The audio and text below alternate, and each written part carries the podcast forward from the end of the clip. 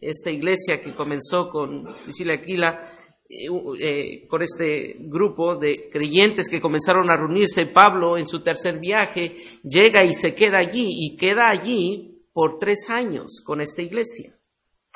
Después de que Pablo parte, se da cuenta de que y escucha de que la iglesia de Éfeso hay un grupo de personas que están pensando incorrectamente y están enseñando fábulas y genealogías interminables. Y entonces envía a su amado hijo Timoteo, espiritual, y llega Timoteo y durante un tiempo Timoteo está allí enseñando para pastorear y contrarrestar esta enseñanza de dos personas que menciona allí las escrituras, Himeneo y Alejandro.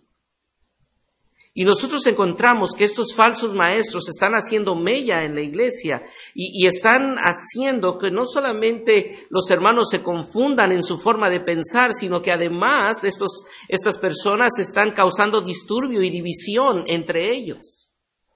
Así que Pablo escribe esta carta con tal de ayudar a estos hermanos que han pasado ya algunos años de su crecimiento espiritual, pero aún y a pesar de los años de su crecimiento espiritual, necesitan volver a escuchar lo que Pablo les tiene que decir.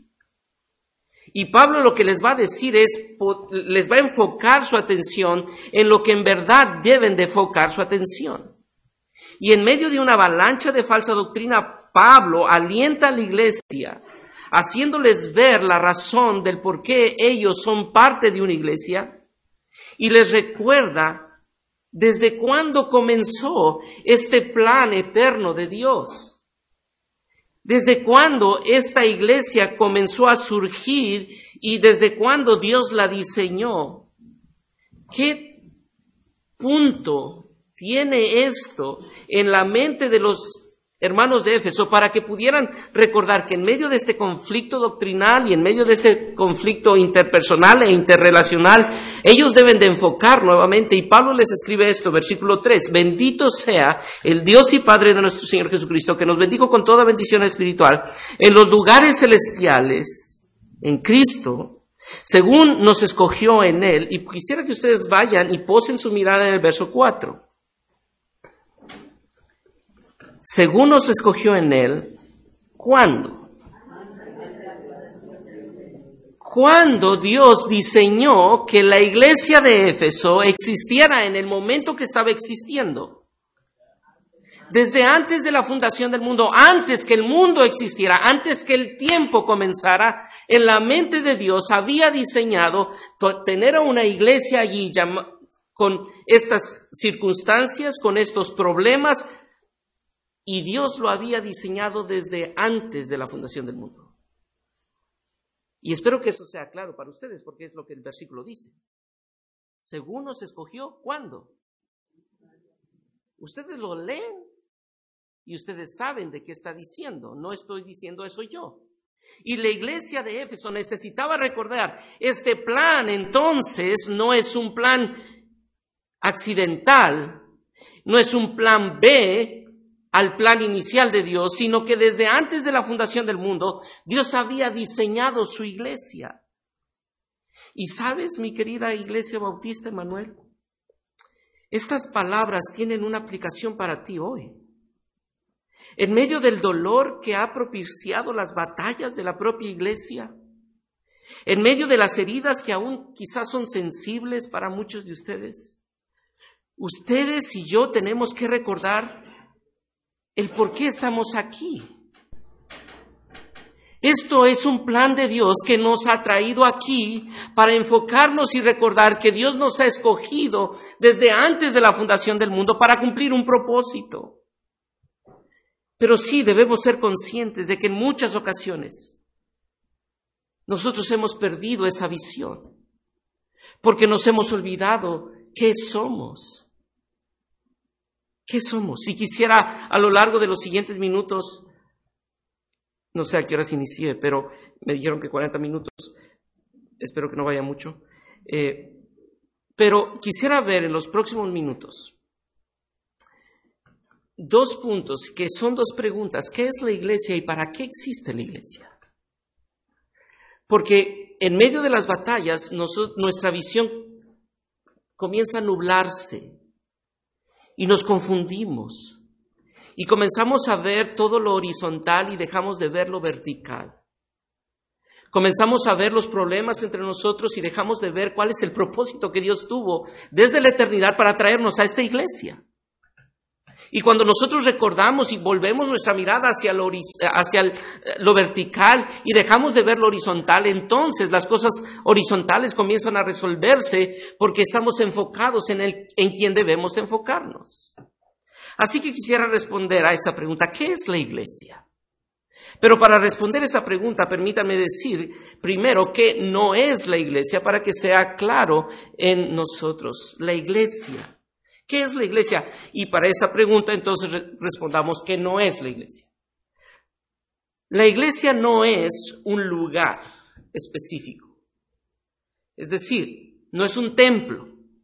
Este edificio no es la iglesia.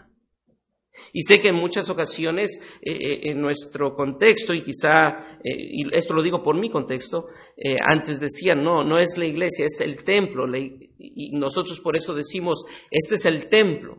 Pero la verdad es que Dios no habita en templos hechos de manos, ni está habitado, este templo no es más santo cuando ustedes están, y cuando ustedes ya no están, pues sigue aquí la presencia de Dios. No, no, no.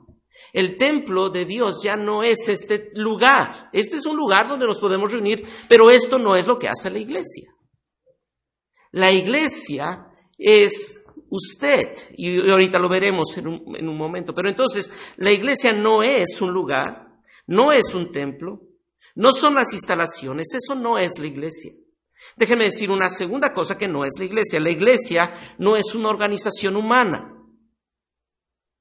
No es un club de amigos con intereses en común.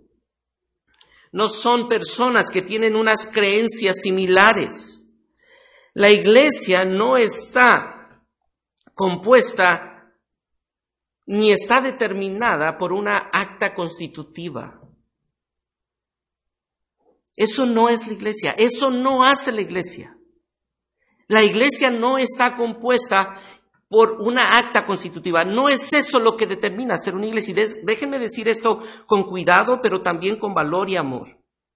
Hay muchas asociaciones religiosas que están constituidas ante la autoridad gubernamental y llevan nombre de asociaciones religiosas, pero eso no hace a ese grupo de personas ser una iglesia.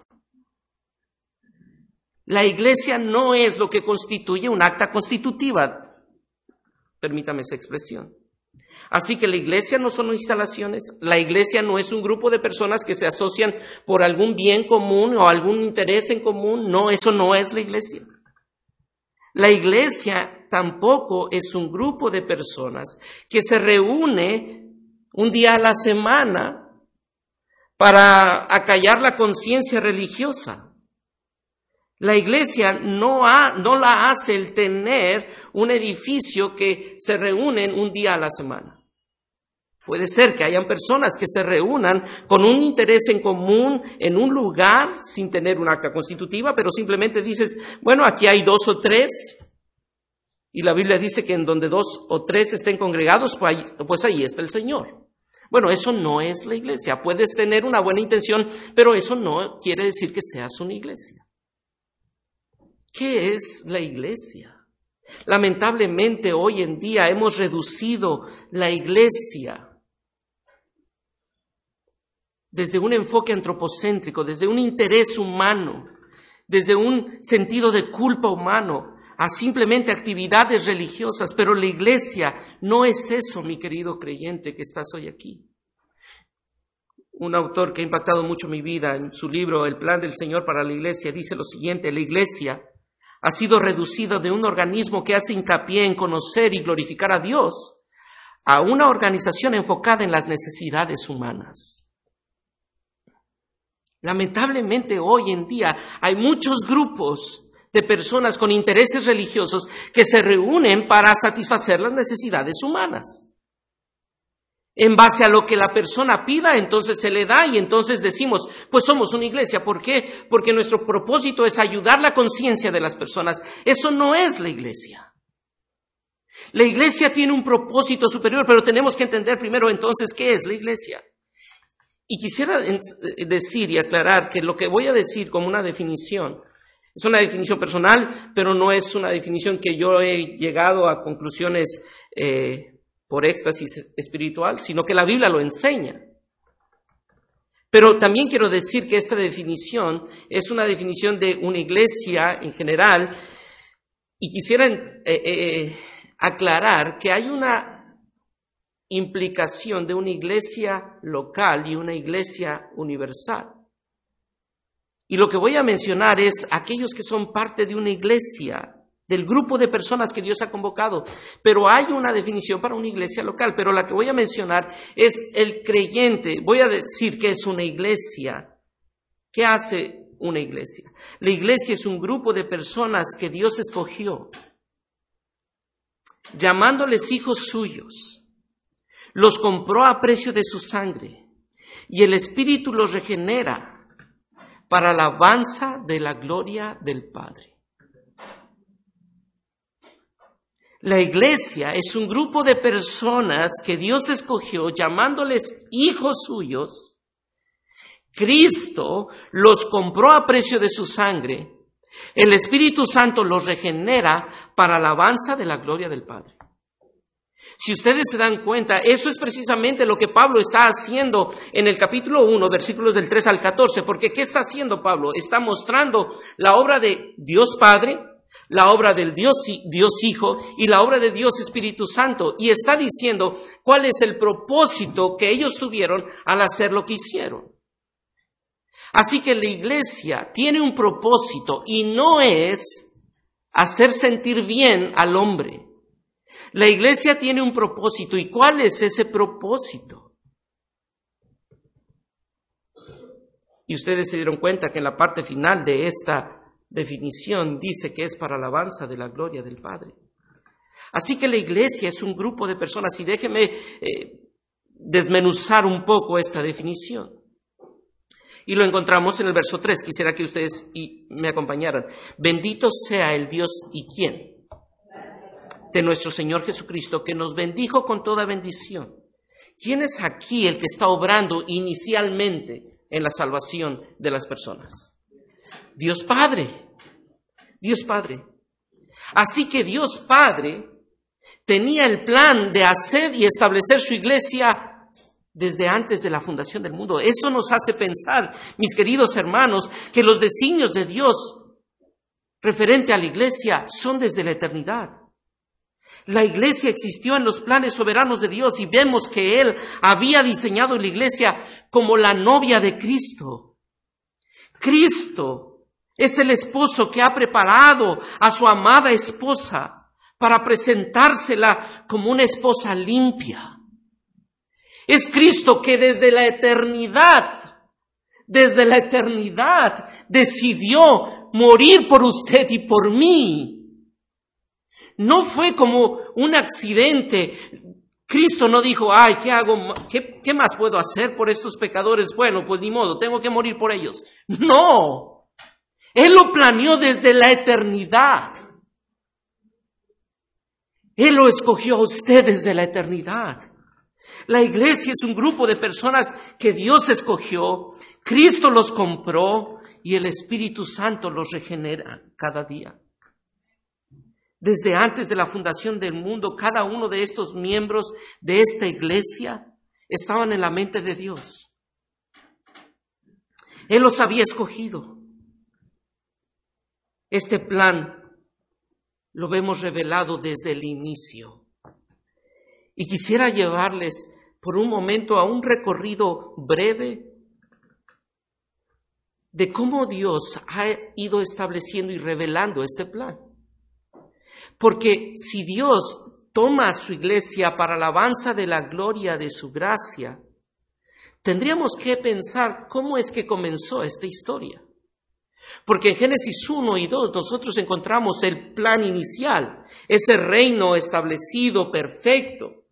donde Dios crea todo en seis días y el séptimo descansa y establece al hombre y hace al hombre y le hace virrey para que él pueda fructificar y multiplicar y su descendencia sea esa descendencia que traiga gloria al Padre a través de esa dependencia continua del hombre para con Dios. Pero en el capítulo 3 nosotros encontramos que ese plan, el hombre decide quebrantarlo. Y no es sorpresa para Dios, sino que Dios inmediatamente en el capítulo 3, versículo 15, encontramos la promesa de ese evangelio lo que muchos llaman el protoevangelio. La primera ocasión donde Dios les dice a los hombres, y escuchan los hombres, tanto Adán y Eva, como la serpiente, y le dice, ah, vendrá de la descendencia, de la simiente de la mujer, aquel que te va a herir a ti en la cabeza, y tú, serpiente, le herirás en el carcañar. Y Dios allí comienza a mostrar su fidelidad para con este plan que él tiene. ¿Cuál era el plan inicial? Hombre, mujer, dando descendencia para descendencia que alabe al Padre a través de esa dependencia. Pero el hombre peca y rompe ese plan. Inmediatamente Dios muestra su gracia dándoles esta oportunidad de promesa y Dios establece en el capítulo 12 una promesa con un hombre. ¿Recuerdan quién es el hombre que aparece en Génesis 12? Abraham. Y Dios le da la promesa a Abraham y le dice, en ti voy a dar la bendición a toda la humanidad. De tu descendencia vendrá la bendición. Y entonces el reino comienza a tener matices de crecimiento porque Israel a través de esa promesa que Dios le dio a Abraham comienza a crecer y recuerdan que viene de la esclavitud de Israel a la grandeza de Israel, un, un Israel próspero, grande, con el reinado de David, pero David falla. David, el rey, el ícono de la grandeza, David falla. Y no, no era él el que establecería el reino, porque falló. Y sus descendientes fallaron y llevaron al pueblo a la idolatría. Así que no, no hubo un pueblo que adorara fielmente a Dios. Parecía ser que Israel debería ser el pueblo que iba a adorar a Dios por mostrarle tanta gracia y tanto favor a Israel, pero no, Israel se rebeló contra Dios. Se rebeló y en vez de adorar a Dios, se postró bajo los baales y los ídolos de ese mundo. Falló Israel. Así que no se cumplió. Y hubieron entonces un éxodo nuevamente, pero un éxodo de retorno a la esclavitud. Salieron de su grandeza y llegaron a la esclavitud. Y hubieron cuatrocientos años de silencio antes de que el rey verdadero viniera. Y ahora, cuatrocientos años después de ese silencio, viene el verdadero rey, el verdadero David, el segundo Adán, para establecer su reino. Y a raíz de esta, este descenso de Dios, Hijo, vemos cómo Dios comienza a establecer su reino. Pero ¿desde cuándo tenía este plan Dios? Desde antes de la fundación del mundo. Y Dios, Hijo, desciende para establecer su reino. Y su reino es un reino diferente, es un reino al revés, es un reino de cabeza. No es como el reino que los israelitas esperaban. Es un reino completamente diferente. Y en Mateo capítulo 5 nosotros encontramos las características de los ciudadanos de ese reino. Y ustedes recordarán las bienaventuranzas. Bienaventurados los pobres, los que tienen hambre y sed de justicia. Bienaventurados los que lloran, bienaventurados los que son perseguidos. Pero ese es un reino opuesto al que tenían los israelitas de grandeza, sí, porque el rey verdadero es diferente a lo que tú tienes en mente. Pero este es el nuevo reino.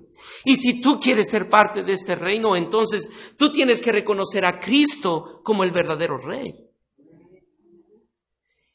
Y entonces todos aquellos que comienzan a ser unidos, no por voluntad propia, sino por voluntad del Padre y que obra en la voluntad del ser humano para que vengan y conozcan. Entonces dice, bendito sea el Padre de nuestro Señor, Dios y Padre de nuestro Señor Jesucristo, que nos bendijo con toda bendición espiritual en los lugares celestes.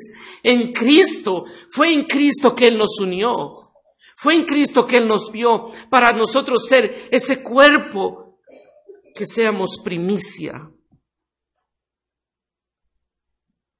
Y entonces la iglesia ahora es ese pueblo que viene a restablecer el plan de Génesis 1 y Génesis 2. ¿Recuerdan cuál era el plan inicial de Dios? Tener descendencia que le adorara en una dependencia. ¿Y qué es lo que Dios está haciendo ahora en Cristo? Tener una descendencia no de sangre, sino de espíritu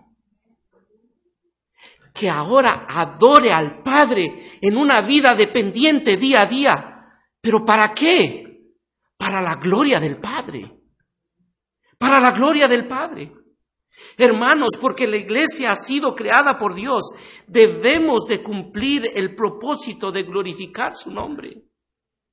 Si usted dice que es parte de esta iglesia y de esta iglesia que Dios ha compuesto en este lugar específicamente, porque no quiero dar la señal y, la impresión de que esta es la única iglesia. No, no, no. Pero si usted es parte de esta iglesia y se siente parte de esta iglesia, tiene que recordar que el propósito del por qué usted es parte de la iglesia es para la gloria del Padre. ¿Y por qué decimos esto? Vayamos al verso 6 del capítulo 1 de Efesios.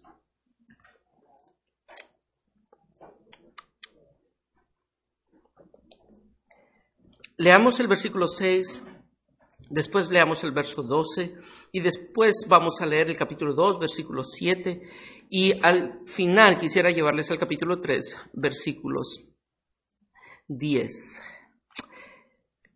Capítulo 1, versículo, voy a leer 5 y 6. En amor, habiéndonos predestinados para ser hijos suyos por medio de Jesucristo, según el puro afecto de su voluntad. ¿Para qué? Versículo 11 y 12. En Él, en Cristo, asimismo tuvimos herencia, habiéndonos sido, habiendo sido predestinados conforme al propósito del que hace todas las cosas según el designio de su voluntad, a fin de que seamos para qué? Nosotros los que primeramente esperamos en Cristo capítulo 2, versículo 7, para mostrar en los siglos venideros las abundantes riquezas de su gracia en su bondad para con nosotros en Cristo. Capítulo 3, versículo 10, para que la multiforme sabiduría de Dios sea ahora qué? Dada a conocer por medio de quién? ¿Para qué Dios estableció su iglesia? Ya dijimos, ¿qué es la iglesia? La iglesia entonces no es un grupo de personas que se unen por eh, deseos y intereses comunes. La iglesia no es lo que una acta constitutiva dice. ¿Qué es la iglesia? La iglesia son personas escogidas por Dios, redimidas por la sangre de Cristo, transformadas por el Espíritu Santo. Eso es la iglesia. Si usted está aquí y usted no ha visto, usted puede estar toda su vida en una instalación como esta y no ser parte de una iglesia.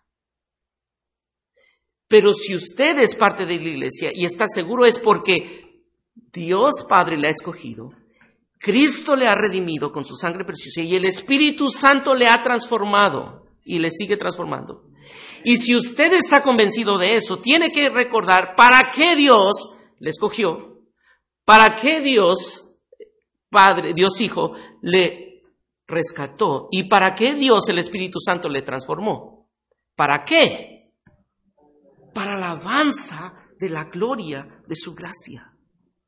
La iglesia hoy necesita volver a preguntarse después de 48 años, decir, ¿para qué existimos? ¿Para qué existimos?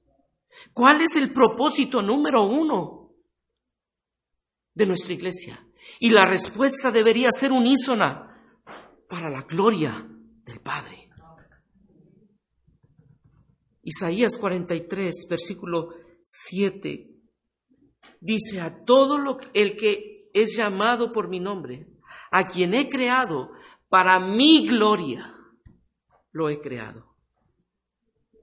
No lo he hecho para otra cosa, lo he hecho para mi gloria. Así que el propósito de la iglesia, mis queridos hermanos, es la gloria de Dios. Y quizá este concepto pudiera ser bastante trillado y nosotros pudiéramos decir, bueno, no, nos estás diciendo nada nuevo. Y, en verdad no quiero decir nada nuevo. Pero quizá es algo que tenemos que volver a recordar. ¿Qué es la gloria de Dios? La gloria de Dios para muchos de nosotros podría sonar un concepto, como dije, muy popular, porque es una expresión común. Si pues coméis o hacéis, bebéis o hacéis otra cosa, hacerlo todo para la gloria de Dios. Pero ¿qué significa eso? ¿Qué es la gloria de Dios? La gloria de Dios es la suma de sus atributos. Sus atributos como poder, gracia, amor, misericordia, omnisciencia, omnipotencia, sabiduría, eternidad. Dios ha escogido la iglesia para anunciar qué y qué significa su gloria. La suma de sus atributos.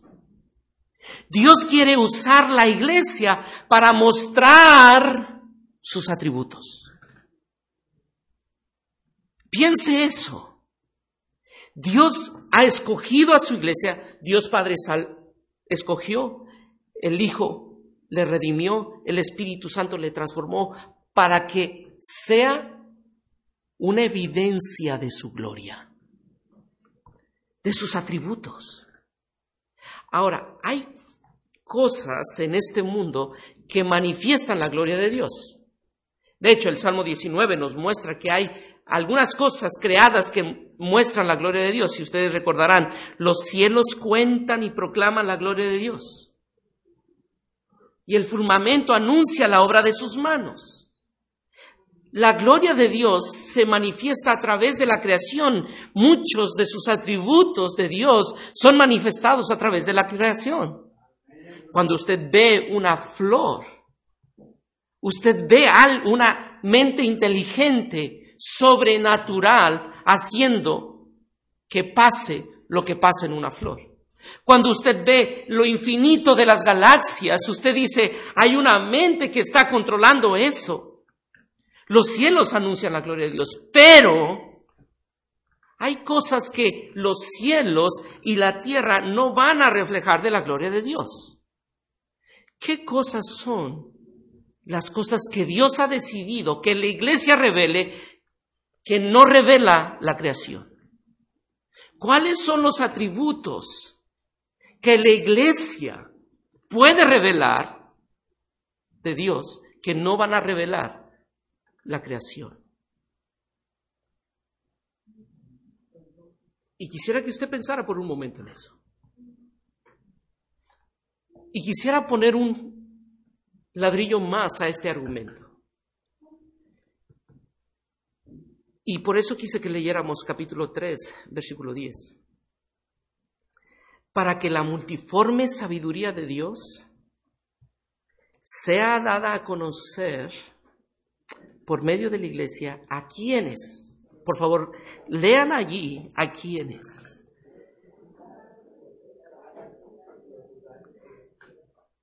Piense, Dios escogió a su iglesia desde antes de la fundación del mundo para mostrar no solamente al mundo, a los hombres, sino para mostrar a las huestes la gloria del eterno Dios. Para mostrar a aquellos demonios que se gozan en el odio, en la amargura, en el resentimiento, y mostrar la gloria de aquel que nos rescató, mostrando perdón y gracia y que las huestes digan cómo ellos pueden perdonarse, cómo pueden amarse a pesar de lo difícil que es. Es porque es solamente la multiforme sabiduría de Dios que ha obrado en nuestras vidas para poder amarnos, perdonarnos, sobrellevarnos y mostrar esa gloria del Padre. Hermanos, la razón de nuestra redención, quisiera que tú pensaras en esto, la razón del por qué Dios te ha redimido en Cristo no es que tú te sientas salvo. No. La razón de la redención es la gloria de nuestro Redentor. Es mostrar al mundo el amor de Cristo en esa cruz.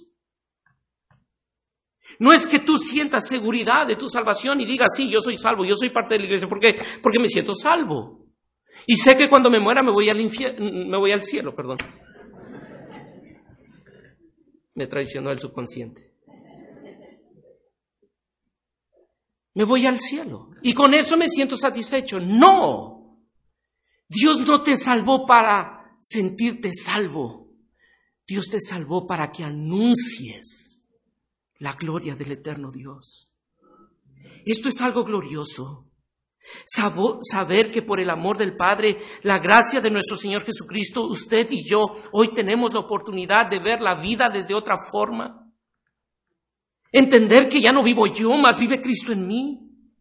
Los hermanos de Éfeso tenían que recordar que en medio de la aflicción, en medio de un reino agresivo y despiadado como los romanos, en medio de una avalancha de líderes infieles a la palabra. Ellos tenían que permanecer firmes en una regeneración continua, porque en ellos habitaba el poder del Espíritu Santo y esto anuncia la gloria de Dios en el cosmos. No solamente en, este, en esta tierra, sino en el cosmos el amor de Dios, la gracia de Cristo y la comunión del Espíritu Santo obra en el creyente. Hermanos, si tan solo usted y yo cada día pensáramos que la Trinidad está obrando a favor de nosotros. La Trinidad. Y por eso quisiera llevarles al capítulo 1, porque mira ahora que Pablo va a pedir en oración por los hermanos de Éfeso capítulo 1, versículo 16. No ceso de dar gracia por vosotros, haciendo memoria de vosotros en mis oraciones, para que el Dios de nuestro Señor Jesucristo, el Padre de Gloria, os dé espíritu de sabiduría y de revelación en el conocimiento de Él.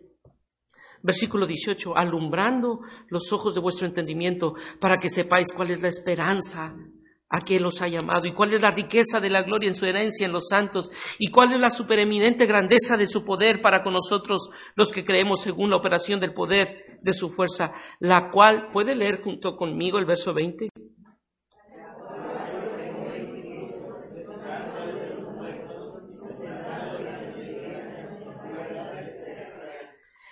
¿Cuál es el poder que opera en usted cuando usted dice es que me cuesta tanto vivir para la gloria de Dios, amando a mis hermanos, perdonando a mis hermanos, sacrificando por mis hermanos, siendo honesto con mis hermanos, no criticando a mis hermanos? ¿Me cuesta tanto eso? ¿Sabe cuál es lo que usted, cuál es el poder que opera en usted? ¿Cuál es? El poder que operó en Cristo, ¿para qué? ¿Lo leyó? ¿Qué hizo ese poder del Espíritu? Levantó a Cristo de entre los muertos y no le puede dar el poder para perdonar. ¿Cree usted que es imposible eso? No. Si le resucitó de entre los muertos, ¿cómo no te dará el poder para perdonar, para amar, para sobrellevar, para glorificar el nombre de Él? Hermanos, la iglesia es un grupo de creyentes escogidos por Dios, redimidos por Cristo, regenerados y transformados por el Espíritu Santo cada día, para que la gloria de Dios, que no es anunciada por la creación, sino que es anunciada únicamente por la iglesia, sea dada a conocer hoy y siempre. Por eso, ni las puertas del mismo Hades pueden prevalecer contra la iglesia. Porque lo que está operando en la iglesia no es el poder humano, no es el gobierno, es el poder del Espíritu Santo. Y concluyo con esto, ¿cómo cumplir ese propósito? Porque la verdad, nosotros decimos, bueno, me parece bien, pero el apóstol Pablo en su argumentación va a continuar diciendo cómo Dios ha provisto de lo necesario para que se cumpla ese propósito. Es decir, no crean que hay creyentes individuales, independientes, que dicen, ah, yo puedo cumplir este propósito solo. No, no, no. Dios te ha hecho parte de una iglesia local. Y esto es lo que va a mostrar en el capítulo 2, del versículo 11 al versículo 22, donde el apóstol Pablo va a mostrar que de dos grupos difíciles, que entre ellos eran intolerantes, Dios ha hecho uno, judíos y gentiles. Pero inmediatamente después, en el capítulo 4, nos va a mostrar qué es lo que nos une. Y lo que nos une es el poder del Espíritu Santo. Y Dios, en su providencia, a través de su Espíritu Santo, ha hecho algo en la iglesia. Y quisiera llevarles al capítulo 4. versículos 11 en adelante. Y él mismo constituyó a unos apóstoles, a otros profetas, a otros evangelistas, a otros pastores y maestros, a fin de qué? A ver, entonces, ¿cuál es el instrumento que Dios está usando para que usted y yo seamos más a la imagen de Cristo? Lo que ustedes acaban de leer. O sea, es el Espíritu Santo que viene como un viento y de repente tú estás así con una carga, con un resentimiento contra un hermano y de repente el Espíritu Santo viene y te, ah, ya tengo amor por mi hermano, ya estoy amando a todos. ¿Qué es el instrumento que Dios está usando para que eso sea real en tu vida? Sí, el Espíritu Santo usa a quienes? A los líderes de la iglesia. ¿Qué hacen los líderes de la iglesia? Predican la palabra y la palabra de Dios nos confronta y nos dice, hermano, tú tienes que perdonar a tu hermano. No, ese pastor no me quiere, porque si me entendiera en verdad, no me diría eso. No, es lo que la palabra de Dios te está diciendo a través de siervos que Dios está poniendo en este lugar. ¿Y eso es una idea mía? ¿Es una idea de un pastor? ¿Qué es lo que dice la escritura? Y él mismo, ¿quién es él mismo? Cristo mismo instituyó, porque el contexto es hablando de, Cristo, y él mismo constituyó a unos apóstoles, profetas, evangelistas, pastores y maestros, a, para o a fin de perfeccionar a los santos para la obra del misterio, para la edificación del cuerpo de Cristo, hasta que todos lleguemos a la unidad de la fe y del conocimiento del Hijo de Dios, a un varón perfecto a la medida de la estatura de la plenitud de Cristo, para que ya no seamos niños fluctuantes llevados por doquier de todo viento de doctrina por estratagema de hombres que para engañar emplean con astucia las artimañas del error, sino que siguiendo la verdad en amor, crezcamos en todo, en aquel que es la cabeza, esto es Cristo, de quien todo el cuerpo bien concertado y unido entre sí, por todas las coyunturas, que se ayudan mutuamente según la actividad propia de cada miembro, recibe su crecimiento para ir edificándose en amor. Dios ha puesto líderes, hermanos en, nuestra en nuestras iglesias para que nos exhorten. Y esos son los instrumentos que Dios nos ha dado para animarnos a ser más semejantes a Cristo. Y esto es obra del Espíritu Santo. Es el Espíritu Santo que Dios nos ha dado y que Dios está usando para levantar entre nosotros. Pero si hay una marca distintiva de todo esto, es ver que una iglesia está creciendo. ¿Cómo termina el verso 16? ¿Qué es lo que distingue a una iglesia? Y esto es precisamente la oración de Jesús. Padre, que se amen para que este mundo sepa que tú me enviaste. Y hermanos, no hay forma de amarnos.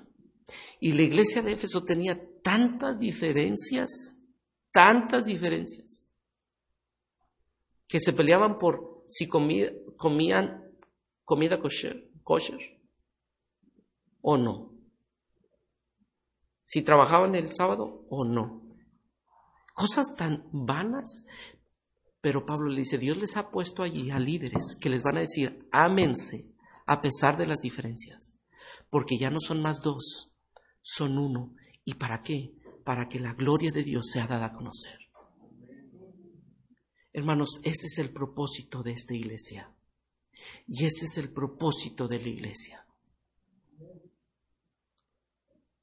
Quisiera animarles, porque sé que las heridas comienzan a quedar allí. Pero quiero animarles a que piensen cómo yo puedo glorificar a Dios. Haciendo lo extraordinario, no lo ordinario, lo extraordinario. Cómo el Espíritu Santo puede obrar en mí para darme a mí amor extraordinario, para amar a aquellos que no me han amado, para perdonar a aquellos que me han ofendido y poder amar. Porque ese es el mandato de Dios. Ama aún a tus enemigos. Y que eso sirva para que la gloria de Dios sea dada a conocer diciendo, mira, yo supe que Él le dijo eso a ella y mira ahora cómo le está tratando. ¿Qué es eso? La gloria de Dios.